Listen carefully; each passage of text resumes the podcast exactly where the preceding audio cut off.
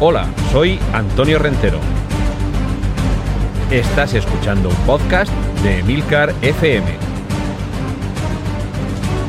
Bienvenido al mundo del cómic. Bienvenido a Excelsior.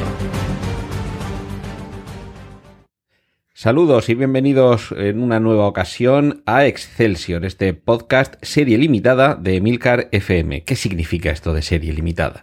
Si sois amantes de los cómics ya os podréis hacer una idea. Vamos a tener un número determinado de capítulos y a partir de ahí se acabará esta serie limitada y en algún otro momento no dudéis de que continuará.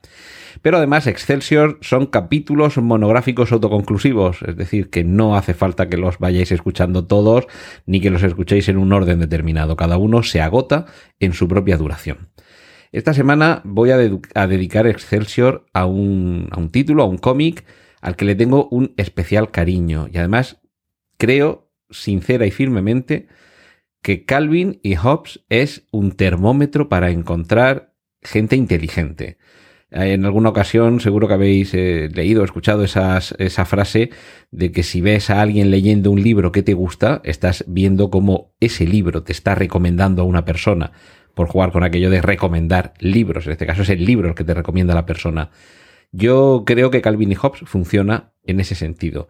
Es el termómetro para ver, al, para descubrir quién está realmente apasionado por este cómic, descubrir en él a alguien eh, inteligente, tierno, con sentido del humor y sobre todo que no ha perdido ese niño gamberro que lleva dentro, pero al mismo tiempo manteniendo esa cierta posición filosófica que se traduce, o se transluce, mejor dicho, en el propio título, porque Calvin y Hobbes son nombres de dos filósofos y no es gratuito el que tengan estos nombres. Para los que no lo conozcáis o no hayáis eh, profundizado en Calvin y Hobbes, es un cómic que realmente tiene una vida muy corta. Solo ha durado 10 años, desde noviembre del 85 a diciembre del 95.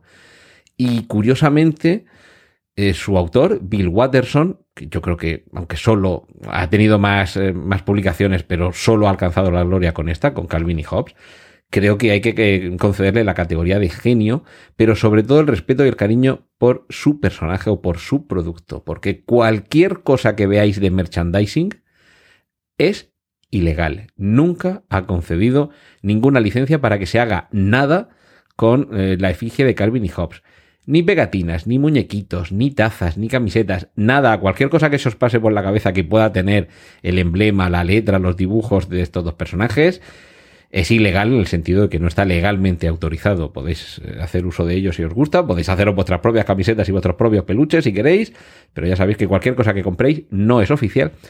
Y digo cariño y respeto porque quizá algunos personajes muy populares también de tiras cómicas a ver, desde Snoopy, por supuesto, que es el paradigma, a, Mafalda o cualquier personaje que se os ocurra, siempre ha tenido un respaldo, una vida más allá del cómic, en dibujos animados, en películas o simplemente en muñequitos y merchandising vario. Calvin y Hobbes es una excepción.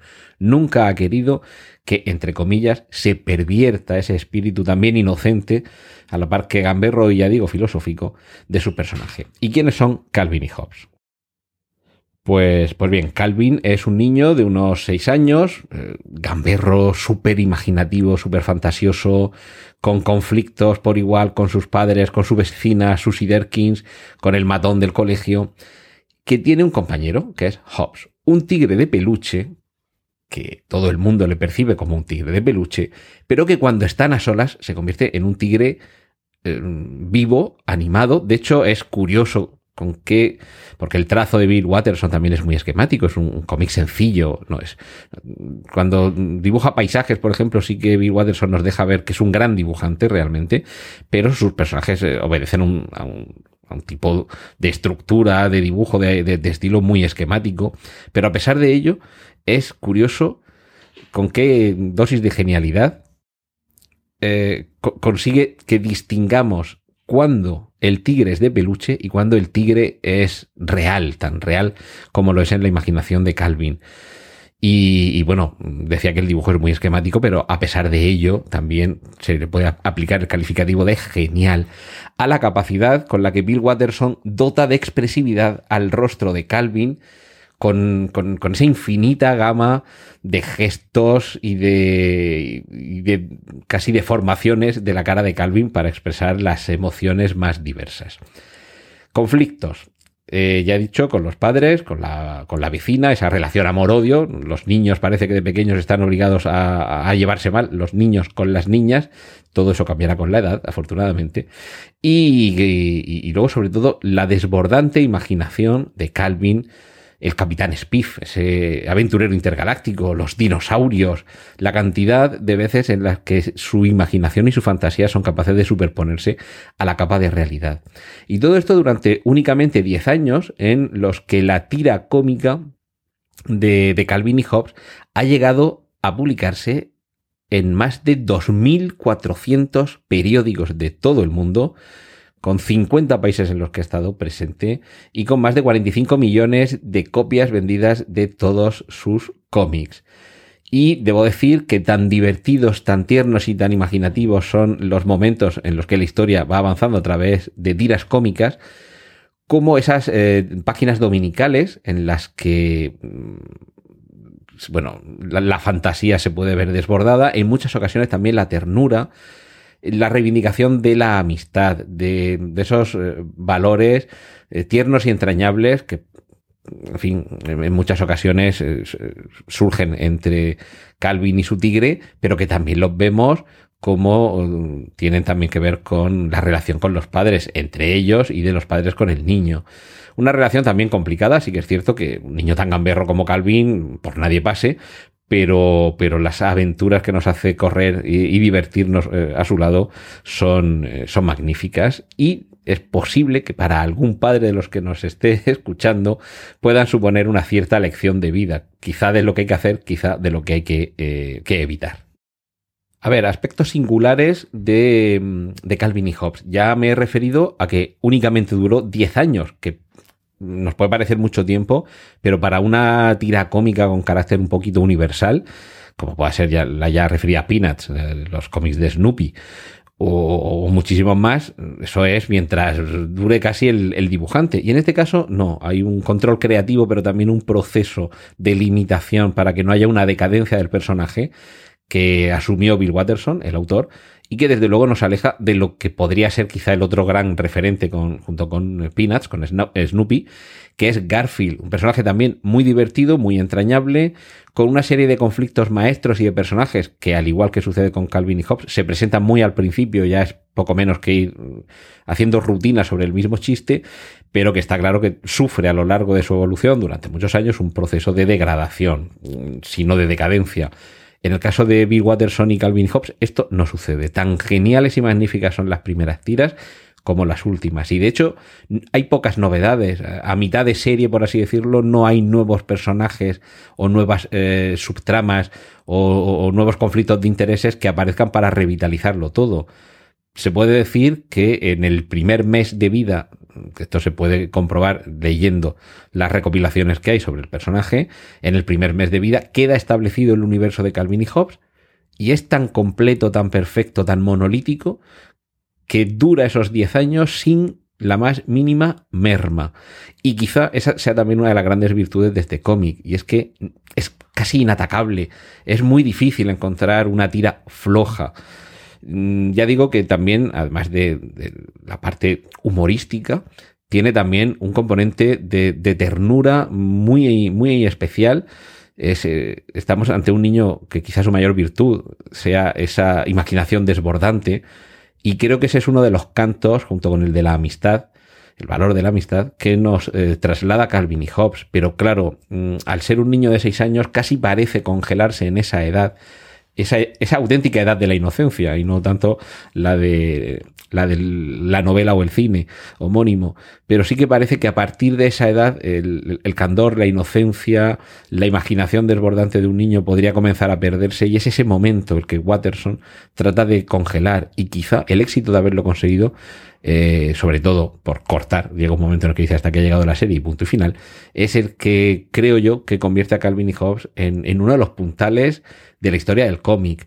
Recuerdo, y me imagino que ahora me estará escuchando y sonreirá, a, mi gran amigo Germán, tan gran amigo que nos llamamos primo entre nosotros por el cariño que nos tenemos y nuestra estrecha relación, que cuando lo introduje hace ya más de 20 años en el mundo del cómic, venía a pasar a mi casa algunos fines de semana y de entre mi colección, que en aquel entonces no era mucho menor que ahora, estamos hablando de más de 30.000 cómics, me decía, ¿por dónde empiezo? Y cogí Calvin y Hobbes y dije, empieza por aquí.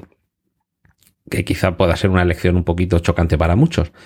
Y cuando se lo terminó estaba entusiasmado, bueno, según se lo iba leyendo, estaba entusiasmado. Cada vez que venía a pasar un fin de semana a mi casa, se leía todo lo que podía. Y cuando terminó con Calvin y Hobbes, me dice, bueno, ya me he terminado Calvin y Hobbes, ¿ahora qué? Digo, pues a partir de ahora, todo es cuesta abajo. Te acabas de leer el Everest del cómic. Y sé que me dejó fuera otros de los que sin duda hablaremos en otras entregas de Excelsior, sin ir más lejos. La obra de Will Eisner, por ejemplo, la obra de Alan Moore, por ejemplo. Pero creo que este compendio de 10 años de trabajo de Calvin y Hobbes es absolutamente eh, irrepetible.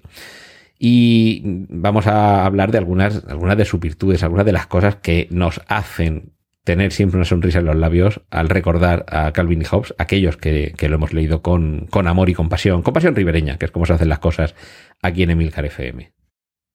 Empecemos por caracterizar el lenguaje visual propio de Calvin y Hobbes como muy influenciado, yo creo que esencialmente por dos títulos, Pogo y eh, Crazy Cat creo que son, sobre todo Crazy Cat, por la, parte que tiene que ver con el diseño del tigre, de Hobbes, pero también por ese carácter eh, gamberro, anárquico en algunos momentos, y evidentemente es una influencia innegable el Peanuts, el, Snoopy o Charlie Brown, que, creo que es el paradigma de tira cómica que tiene como personajes principales a los niños. Está claro que, que de ahí no nos podemos, no nos podemos escapar. Os comentaba la parte filosófica. Calvin y Hobbes Calvin, evidentemente, se llama así por el filósofo del siglo XVI del, mismo nombre. Y, tenemos a Hobbes, que también recibe su nombre de otro filósofo, en este caso del siglo XVII, Thomas Hobbes. En este caso, eh, la parte más eh, sarcástica del tigre, de Thomas Hobbes, tiene algo de reflejo en la visión que, Thomas Hobbes tenía de la, de la naturaleza humana. De hecho, en muchas ocasiones es el que muestra una, mm, una visión, no tanto una previsión como una, una visión previa de las consecuencias que van a tener los, los actos de Hobbes. Pero le deja hacer. Es como, mm, eres consciente que si nos metemos en este trineo y nos dejamos caer por esta pendiente, es posible que nos pegamos, que nos peguemos un buen linternazo le advierte de las consecuencias, pero no le impide que lo haga, le deja libertad de hacerlo, para hacerlo. Y, bueno, curiosamente en el caso de la, de la inteligencia calvinista, de alguna forma, hay que, hay que recordar que en el caso de Calvin no hay filtro de lo que pasa de su cerebro a su boca, no hay filtro, es decir, las cosas son como son, así me salen y a pesar de que tiene un vocabulario en algunos momentos que podríamos decir eh, sofisticado, lo cual le lleva enfrentarse en ocasiones con el matón de, de, la clase, que precisamente es un zote total y absoluto, pero vemos también esa clara contradicción, también ese conflicto entre Calvin y su mundo. Es quizá alguien demasiado inteligente, demasiado imaginativo, demasiado libre para el mundo que le rodea. Y está claro que la figura de autoridad no le supone el más mínimo respeto y, es su, su enemigo, su enemigo declarado. Curiosamente, sus mayores enemigos podrían ser enemigos desde el punto de vista cariñoso, pueden ser sus padres, con, esos momentos típicos de conflicto, la lluvia, ay, perdón, bueno, sí, la lluvia también, pero bueno, la comida, el baño, esa visión un poco también gamberra del padre, siempre me acuerdo de ese momento en el que Calvin le pregunta a su padre, papá, si cuando voy a estornudar me pongo una pinza en la nariz, me tapo los oídos, cierro la boca y los ojos muy fuerte, ¿qué pasaría? Y el padre, que cuando dice estas cosas la, mujer desde la otra habitación le dice, cariño, te estoy oyendo, no le digas esas cosas al niño. Pues el padre le dice, prueba a ver qué pasa. Y la respuesta de Calvin es, no me atrevo.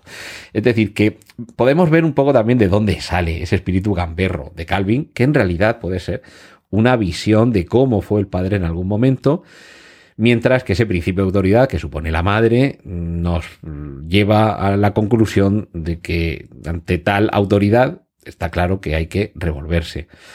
La compañera barra eh, enemiga de Calvin es su vecina Susie Derkins, con la que vemos que hay una relación realmente como, como amor-odio, porque al mismo tiempo que está siempre están siempre chinchándose mutuamente, realmente sí que se aprecian entre, entre los dos. Claro, es muy bonito aventurar qué será del futuro de estos dos juntos, ¿no? Eh, se separarán, se pelearán, se casarán, pero creo que eso también es lo bonito de Calvin y Hobbes. Vamos a centrarnos en este episodio, en estos 10 años congelados en los que eh, ha tenido 6 años Calvin, y vamos a no preocuparnos de ninguna otra cuestión.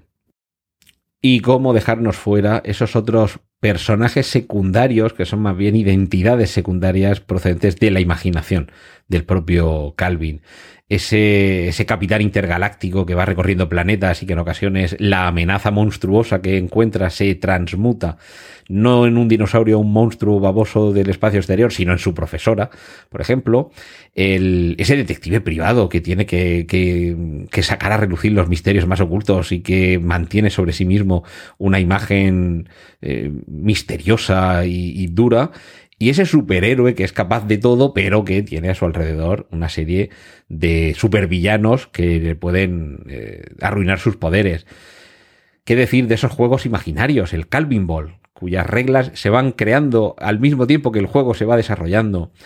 Esas conspiraciones, esos fuertes, esa, eh, en los que eh, el tigre Hobbs es el compañero esas reflexiones filosóficas mientras el carrito va deslizándose peligrosamente a toda velocidad por una pendiente eh, rumbo a un más que probable accidente.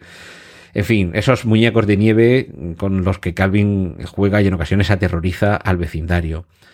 Creo que la respuesta moral, eh, cómica y sobre todo de ternura, creo que es un cómic impregnado de ternura que nos traslada a Calvin y Hobbes, es eh, algo que le deberíamos agradecer todos a Bill Watterson. Y para todos los que alguna vez hayáis leído algún, algún cómic individualmente o alguna tira o algún chiste, en, ocasiones también eh, aparecen por internet.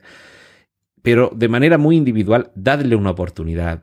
Tratad de encontrar eh, tomos completos, de leer más de un cómic y veréis cómo enseguida formará parte, si sois inteligentes, tiernos y divertidos, formará parte de vuestra vida y llegaréis conmigo a la conclusión de que Calvin y Hobbes es de lo mejor que le ha pasado al cómic. Y espero que con esta recomendación eh, seáis pronto parte de este grupo de amantes de la filosofía y la ternura hecha cómic. Muchas gracias por eh, estar con nosotros un capítulo más aquí en Emilcar FM, en Excelsior y nos escuchamos en el siguiente.